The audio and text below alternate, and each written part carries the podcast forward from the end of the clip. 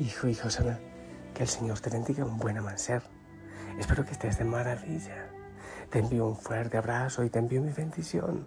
Eh, hoy recordamos a Santa Lucía, que interceda por nosotros.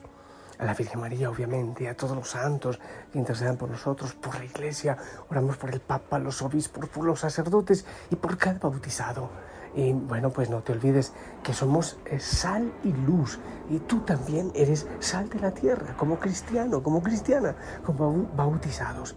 Así que en nombre de Cristo, que te levantes con esa fuerza, con esas ganas de ir a anunciar a Cristo. Y, claro que sí, como no, que Cristo viene, que Cristo nace y que el adviento es para preparar el corazón para recibirle al Señor que sea el Señor que hoy mismo venga a tu corazón, te levante, te regale sanidad en medio de la tribulación, de la tristeza, que venga con alegría, con esperanza, con gozo para ti, para tu hogar, para tu familia y que saque todo aquello que no pertenece a Dios. Eh, vamos con el Evangelio, ¿te parece? Mateo 21 del 23 al 27. En aquel tiempo Jesús llegó al templo y mientras se enseñaba se le acercaron los sumos sacerdotes y los ancianos del pueblo para preguntarle, ¿con qué autoridad haces esto? ¿Quién te ha dado semejante autoridad? Jesús les replicó, les voy a hacer yo también una pregunta.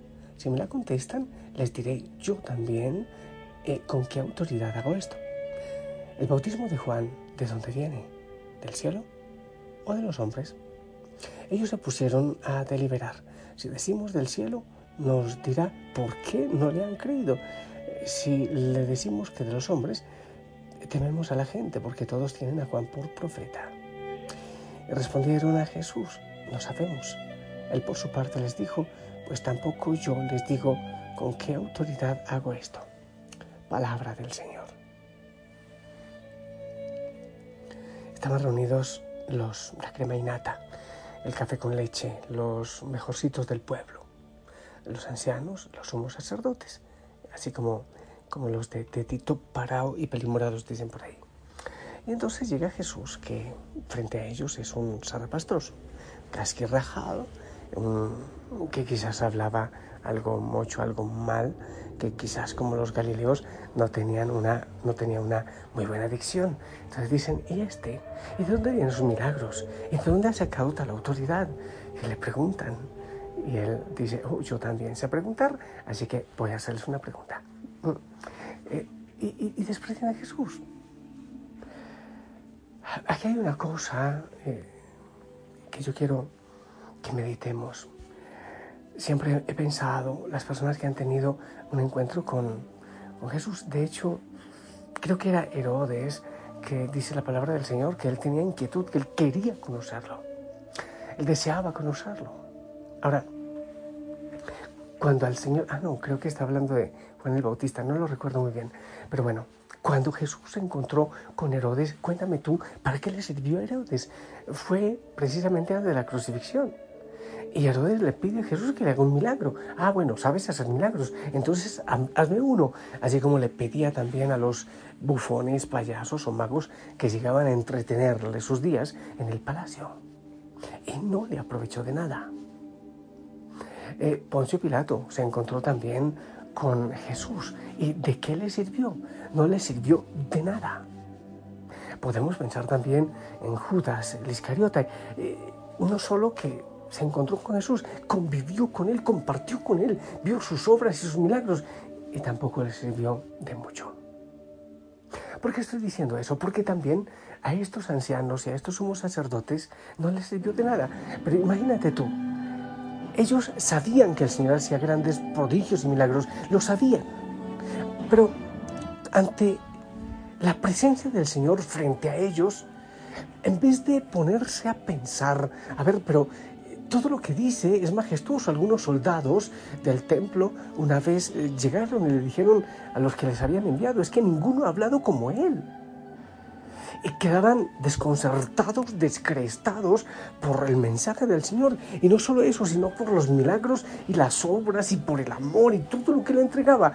Pero estaban tan cerrados en su mente, en su corazón y en sus ojos que no dieron una oportunidad de siquiera a meditar que Él era el Mesías, que Él era el Salvador.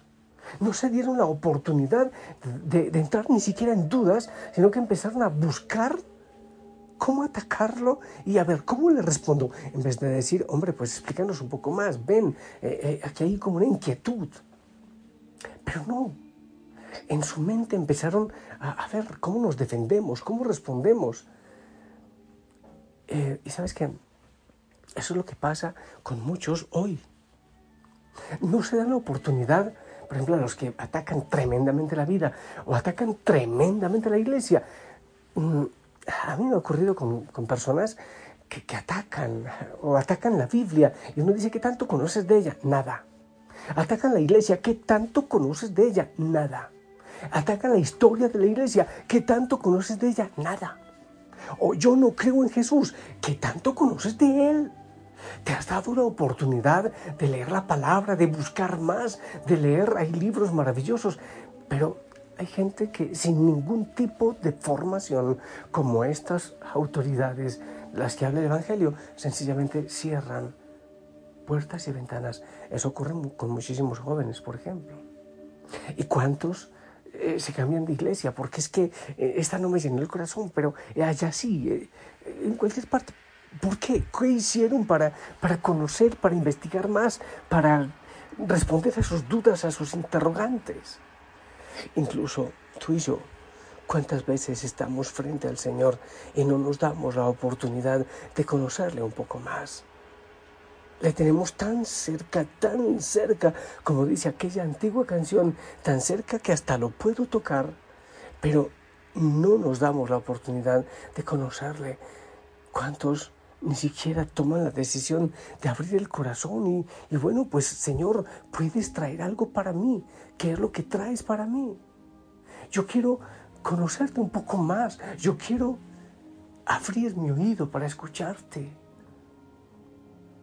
Hay gente que vive en tal nivel de, prisa, de ruido, que no tienen tiempo para el Señor. Y dicen no tener fe. Y dicen no creer pero ni siquiera se han dado la oportunidad de revisar si pueden creer, si realmente el Señor tiene un regalo, así como tantas veces se anuncia, para cada uno. Y yo quiero decirte algo, es posible que nosotros no estemos lejos de esa realidad, porque nos conformamos a veces con demasiado poco, cuando el Señor quiere darnos tanto. Cuando tiene tantos tesoros para darnos. Y, nos conformamos, sí, ya recé el rosario, sí, ya fui a la misa, sí, ya recé el otro rosario de la Divina Misericordia, ya, no estoy diciendo que nada de esto es malo, es maravilloso, pero quizás nos quedamos solo en la palabra, quizás nos quedamos solo en, en el cumplimiento, con el peligro de aquello de cumplo y miento. Y esto es, ya, ya cumplí, ya está, ya fui a la misa, ahora anchas Castilla, viva la Pepa, que venga lo, lo que sea y se quedan todos los tesoros y los regalos sin que nosotros los abramos. Se me viene a la cabeza aquel joven rico que el Señor le invitó a seguirle, pero que tenía antes que vender lo que tenía, sus riquezas, dárselo a los pobres y después seguirle. Quizás hubiese sido un tremendo apóstol, un gran santo, pero no fue capaz, no se dio la oportunidad de asumir el reto y los riesgos que el Señor traía para él. Ahora, estos eh, ancianos y sumos sacerdotes no abrieron el corazón, no asumieron el riesgo, no se acercaron a Jesús, pusieron las barreras. Por eso en Adviento Isaías dice que hay que allanar los caminos, a bajar las montañas, tantas murallas que nos impiden ver realmente al Dios verdadero. Y la pregunta es, ¿y tú? Eso estamos hablando de los somos sacerdotes y ancianos. Y tú te das la oportunidad, buscas el espacio de la contemplación, en el retiro estás, crees que estás cumpliendo realmente lo que se te propone para que el Señor pueda obrar como Él quiere obrar, obrar en tu vida. Le das el espacio de silencio, de contemplación, le abres el espacio en el corazón y en el tiempo y en tu casa para ese encuentro.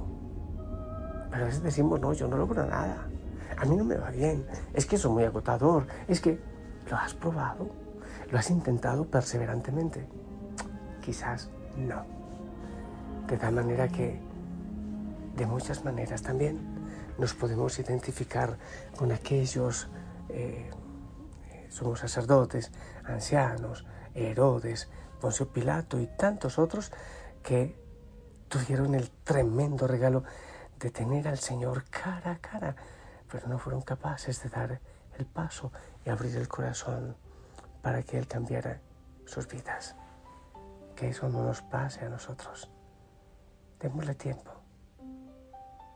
Abramos el corazón para recibirle. Veámosle. Te veo en los momentos de dolor, te veo en la noche, cuando en la vida se apaga el sol. Te veo en la luz, te veo en la sonrisa y el amor, te veo en mis sueños, veo tu mano guiándome. Siempre estás tú. Siento tu abrazo, tu expresión. Eres tan fiel y no hay razón que me haga dudar de tu corazón. Siento tu mano sobre mí Siento tu amor y puedo oír tus palabras y tu voz siempre es fiel. Amado Señor, seguramente que pasarás frente a nosotros en este día de tantas maneras.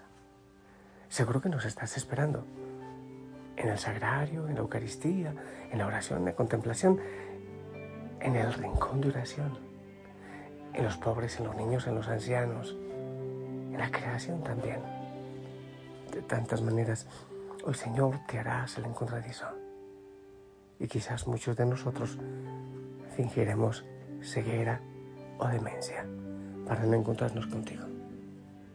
Oh Señor, abre nuestros ojos, que no pase como con aquellos discípulos de Emaús tardos para entender que yendo a tu lado no te descubrían. Oh Señor, que en este momento sintamos tu presencia suave, amorosa y podamos llevar también a los demás esa presencia enternecedora, amorosa y suave, tu presencia, Señor. Bendícenos, bendice a cada hijo, a cada hija Cúbrele, Señor, con tu sangre preciosa, Santo Espíritu, con el manto de la Virgen, y que en este día te encontremos y te llevemos. En el nombre del Padre, del Hijo, del Espíritu Santo. Hijo, hija Osana, esperamos tu bendición.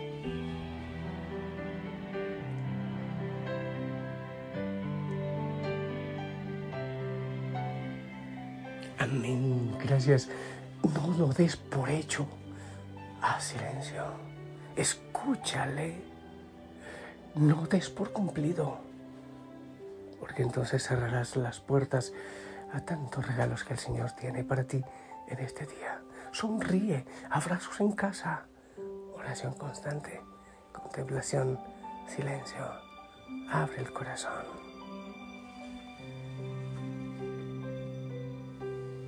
Hasta pronto.